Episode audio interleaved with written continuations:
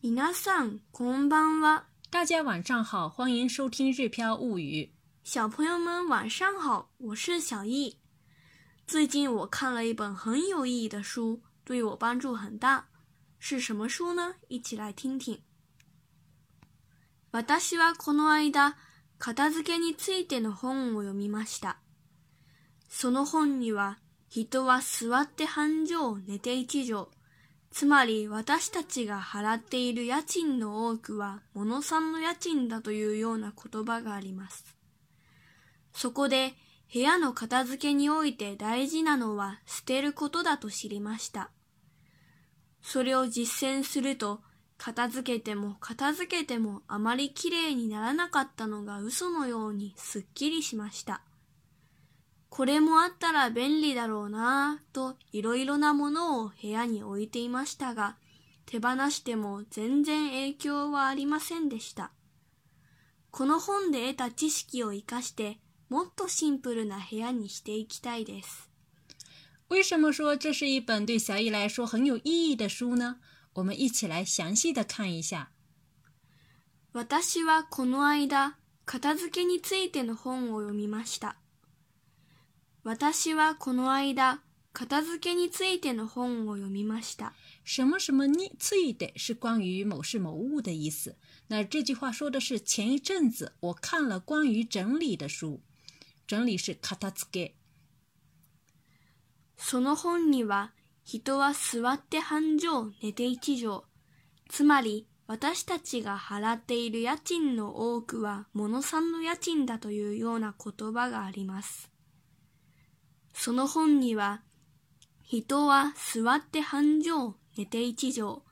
つまり、私たちが払っている家賃の多くは、物んの家賃だというような言葉があります。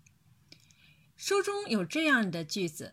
人坐着时半铁，睡时一铁，也就是说，我们付的房租里大部分都是东西的房租。这一句呢，看上去很长，我们可以先把中间的一大部分省略，将头尾串起来，就是 sono honiwa kudo bagaru。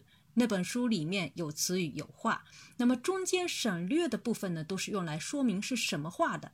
hido wa swade hanjo，人坐着时，半铁 ne de iti jo，睡时一铁。那么这个铁呢，是用来形容日本榻榻米的量词。つまり，也就是说，私たちが払っている家賃の多くはモノさんの家賃だ。我们交的房租大部分都是东西的房租。为什么这么说呢？它是按照这里的来看的话，实际上人在家里呢只需要一天左右，那么其他的空间呢都是放东西的，所以作者才会在书中说大部分呢都是替家里东西付房租。でゆうようなことば是什么什么之类的词语。再看下一句。そこで部屋の片付けにおいて大事なのは捨てることだと知りました。そこで部屋の片付けにおいて大事なのは捨てることだと知りました。什么什么において是我们今天要学习的语法，待会儿呢会重点的讲解。部屋の片付けにおいて大事なのは整理房间方面重要的捨てること、捨てることだと知りました。知道了是要扔。因此我知道了整理房间重要的是要扔。それを実践すると、片付けても片付けてもあまり綺麗にならなかったのが嘘のようにすっきりしました。それを実践すると、片付けても片付けてもあまり綺麗にならなかったのが嘘のようにすっきりしました。それを実践すると，实践了那之后，这里的那是指上一句提到的关整理的关键在扔。是整理了又整理也没有变好。无所谓哟，你就像是假的一样，就说不管怎么整理都整理不好这事呢，就像是假的一样。是。呃，清楚了的意思，也就是说，以前不管怎么整理也好不了这件事，就像是假的一样。现在实践了扔之后呢，一下子房间就整理清楚了。これもあったら便利だろうなあといろいろなものを部屋に置いていましたが、手放しても全然影響はありませんでした。これもあったら便利だろうなあといろいろなものを部屋に置いていましたが。手放しても全然影響はありませんでした。これもあったら便利だろうなといろいろなものを部屋に置いていましたが、总觉得有了这个之后会很方便。房间里放了各种各样的东西。那么手手放す呢有放手的意思，这里呢是指把东西扔掉的意思。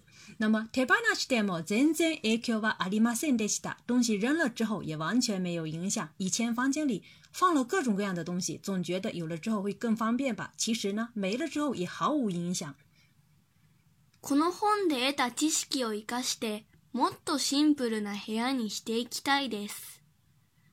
この本で得た知識を生かして、もっとシンプルな部屋にしていきたいです。我想活用这本书里的知识，让房间变得更简约。接下来呢，我们一起来看一下“什么什么你 oid” 是什么意思。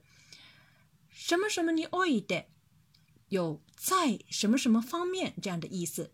那么今天我们讲解的是用在表示领域时的用法，表示关于什么什么方面，在那一点上。后面呢，多是对前面提到的事物进行评价的内容，一般用在比较正式的语境当中。那在今天的短文当中提到的是，在整理房间方面，重要的是要扔，也就是要舍弃一些东西。下面我们来看一些例句。オンライン教育において、中国は日本より進んでいる。オンライン教育において、中国は日本より進んでいる。これ言において、前面是。Online 教育，网络教育，在网络教育方面，中国比日本先进。Online 教育是一个名词。英語において、彼の右に出るものはいない。英語において、彼の右に出るものはいない。右に出るものは是指超出右边的人，也是超出呃超出某人的人，呃超越某人的这个人。いない就是没有。英語において彼の右に出る者はいない，就说在英语方面没有人比他好。这里的において前面是名英語，英語是名词。このレストランは料理の美味しさにおいても外観においても関西一だ。このレストランは料理の美味しさにおいても外観においても関西一だ。このレストランは这家餐厅料理の美味しさにおいても、在料理的美味方面也好、外観においても、在外观方面也好、関さ一だ都是关系第一。这里的におい d も、におい d も、前面跟的是前面是料理の美味しさ和外観，嗯，也都是名词。那么从这三个例子，大家也可以发现，在に多い的前面。直接跟名词表示某些领域或者说在某些方面。接下来呢，我们再让小易完整的朗读一遍。私はこの間、片付けについての本を読みました。その本には、人は座って半畳、寝て一畳。つまり、私たちが払っている家賃の多くは、物産の家賃だというような言葉があります。そこで部屋の片付けにおいて大事なのは捨てることだと知りました。それを実践すると片付けても片付けてもあまりきれいにならなかったのが嘘のようにすっきりしました。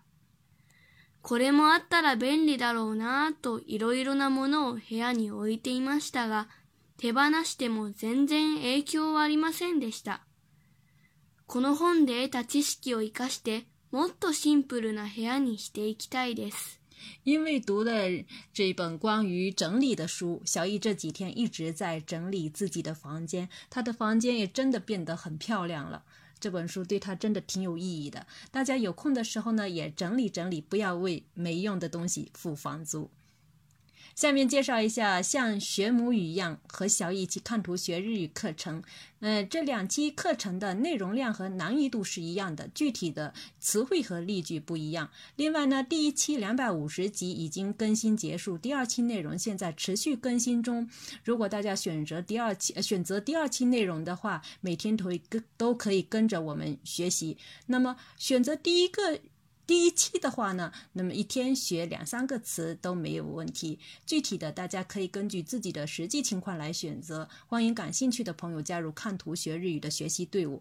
另外呢，日本小学阶段必学汉字课程已经陆续上线到小儿童知识店铺，欢迎大家订阅。